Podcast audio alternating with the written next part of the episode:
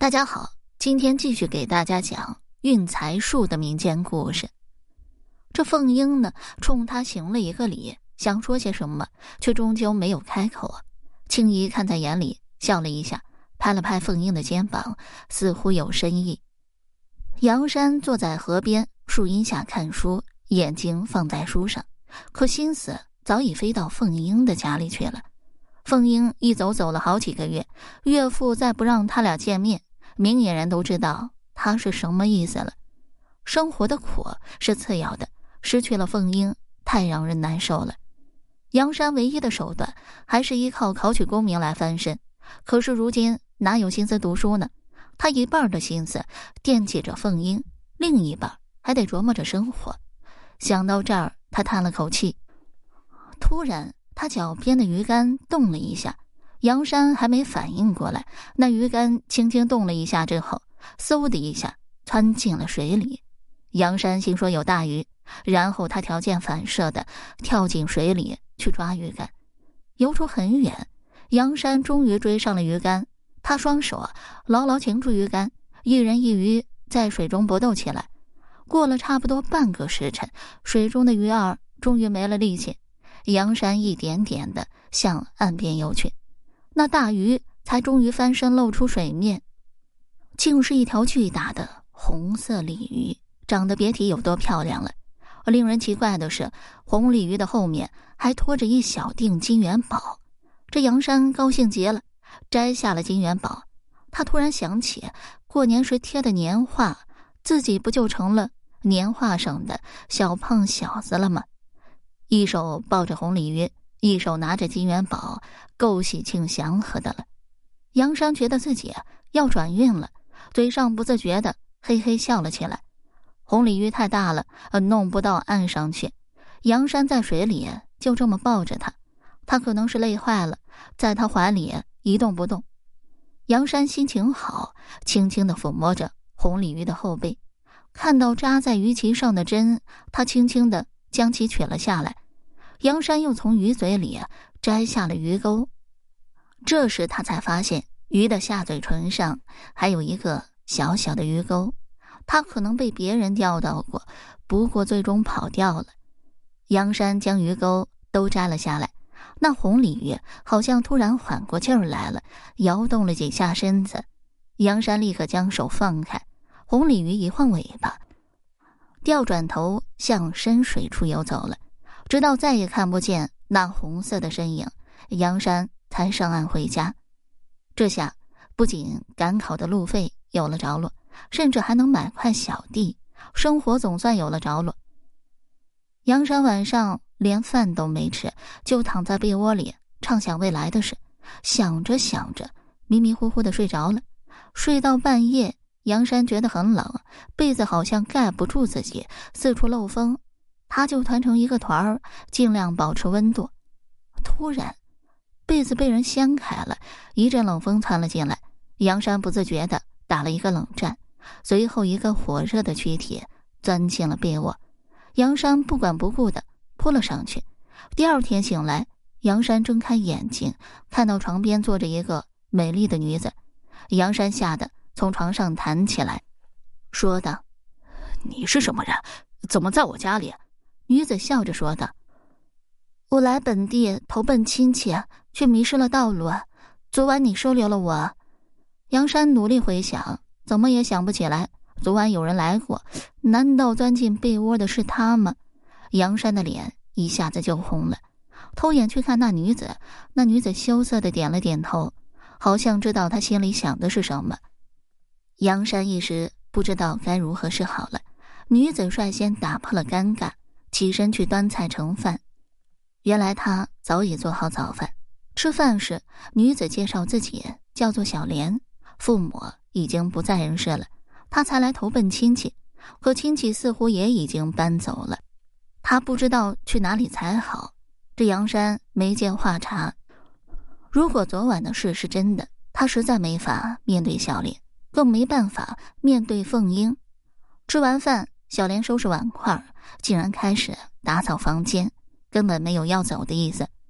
杨山枯坐在屋里，小莲说道：“你去读书吧，别的不用管了。家里什么都没有，全是书。小莲当然知道杨山是一个读书人，看来他还真是善解人意。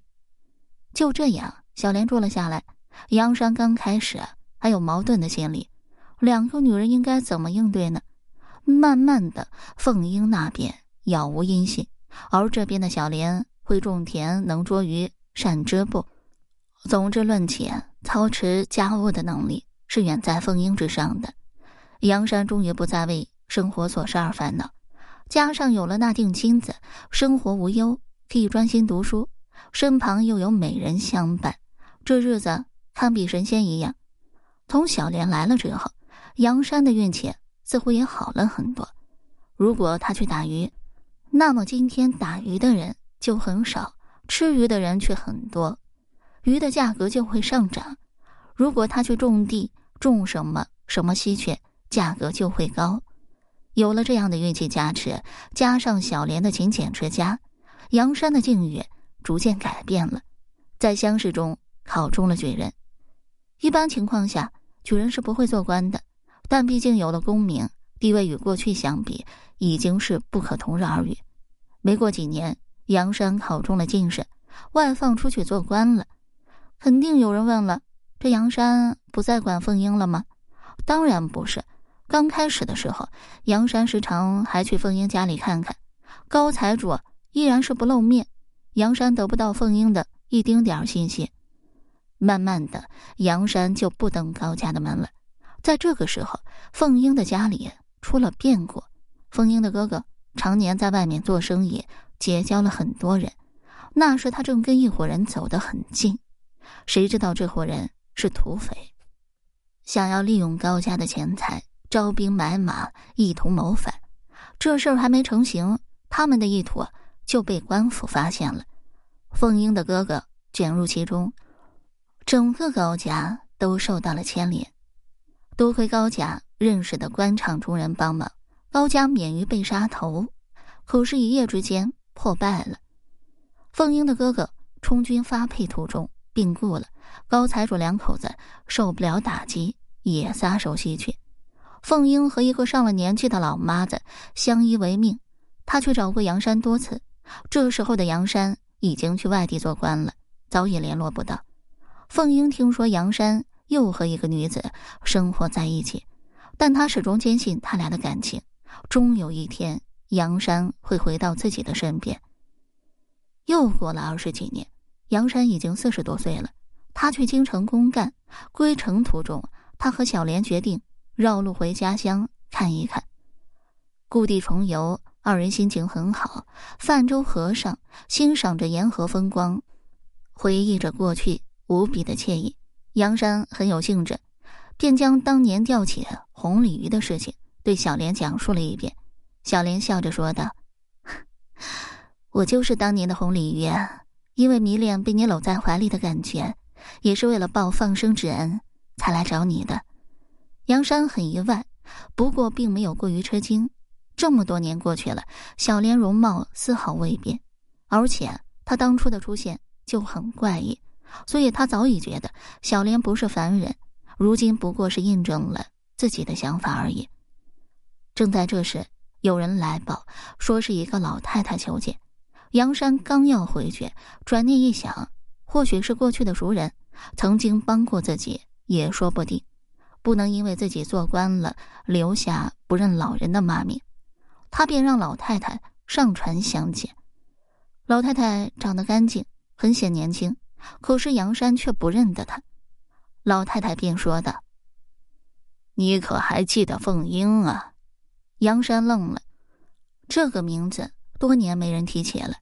老太太便说道：“大人愿意跟我去见一见他们？”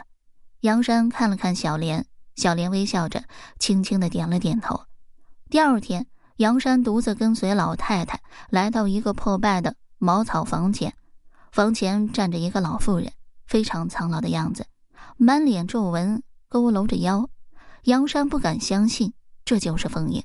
凤英一眼就认出了杨山，可是她没在杨山的眼中看到对自己的情谊，所以笑着问道：“这位老爷。”你是谁呀？”杨山微微皱一下眉，没说话，转身走了。望着杨山的背影，老太太对凤英说道：“你干嘛不认他？”凤英说道：“算了，他恨我的父亲，当年分开了我俩。人家今时不同往日，这也是我当时的心愿。”说着苦笑了一下，老太太叹了一口气，说道：“哎，当初我就告诉你，人的财运不会凭空冒出来，运财之法会打赏自己的财运，偏偏你还是答应了。你说杨山和你。”本是一家人，谁发财都是一样的。可谁能想到那红鲤鱼？